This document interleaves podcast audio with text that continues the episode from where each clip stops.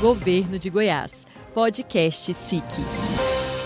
Goiânia, sexta-feira, 11 de dezembro de 2020. Eu sou Júlia Fontes. E eu sou Michele Moura, e esse é o podcast da Secretaria de Estado de Indústria, Comércio e Serviços de Goiás.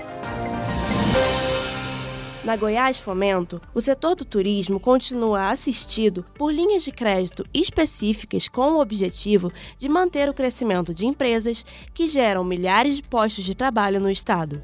Nesse mês de dezembro, a agência ampliou valores financiados em duas linhas de crédito destinadas ao setor com recursos do Fundo Geral do Turismo, o Fungetur.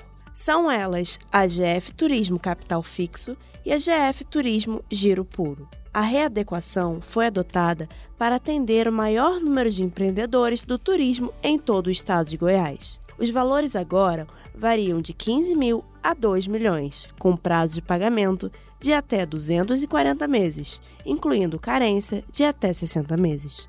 Então, para saber mais sobre as linhas de crédito disponibilizadas pela Goiás Fomento, entre em contato pelo telefone 3216 4900 ou pelo e-mail atendimento@goiasfomento.com.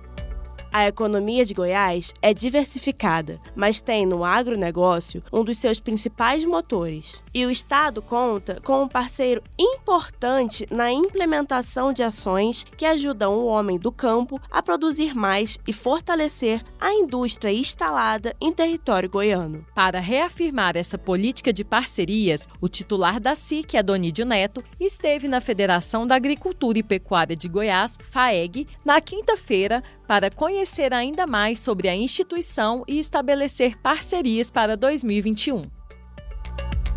Cooperativismo na Escola. Um programa voltado à rede estadual de ensino de Goiás foi lançado nesta sexta-feira 11 pelo Sistema OCB Goiás, dentro de um convênio entre o SESCOP Goiás e a Secretaria Estadual de Educação. O evento contou com a participação do titular da SIC, Adonídio Neto, e do secretário da Retomada, César Moura. A iniciativa visa consolidar a parceria entre o setor cooperativista goiano e o Estado, além de estimular a cultura do empreendedorismo entre os estudantes da rede pública de ensino. A expectativa é que em poucos anos os alunos tenham condições e motivação para iniciarem alguma atividade empresarial.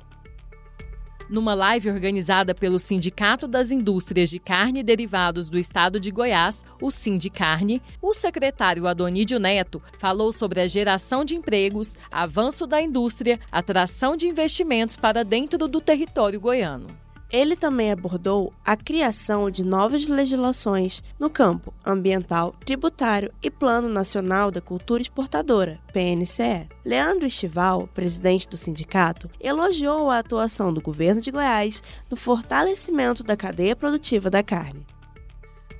Notícia excelente para o norte de Goiás, especialmente para Minasul. Uma grande empresa de Rondônia se prepara para construir um frigorífico na cidade e processar carne de tilápia, peixe já produzido nos lagos da região em sistema de tanques rede. Executivos da empresa visitaram a SIC esta semana para acertar detalhes do projeto, que prevê investimento de 15 milhões que vão gerar 140 empregos, sendo 70 diretos e outros 70 indiretos na primeira fase do empreendimento. O governo de Goiás tem uma preocupação com a região norte, nordeste e em torno do Distrito Federal e tem desenvolvido todas as ações possíveis para atender a população instalada nessas localidades. A construção de um frigorífico e de uma fábrica de rações em Minasul é mais um passo importante para fortalecer a política de regionalização do desenvolvimento.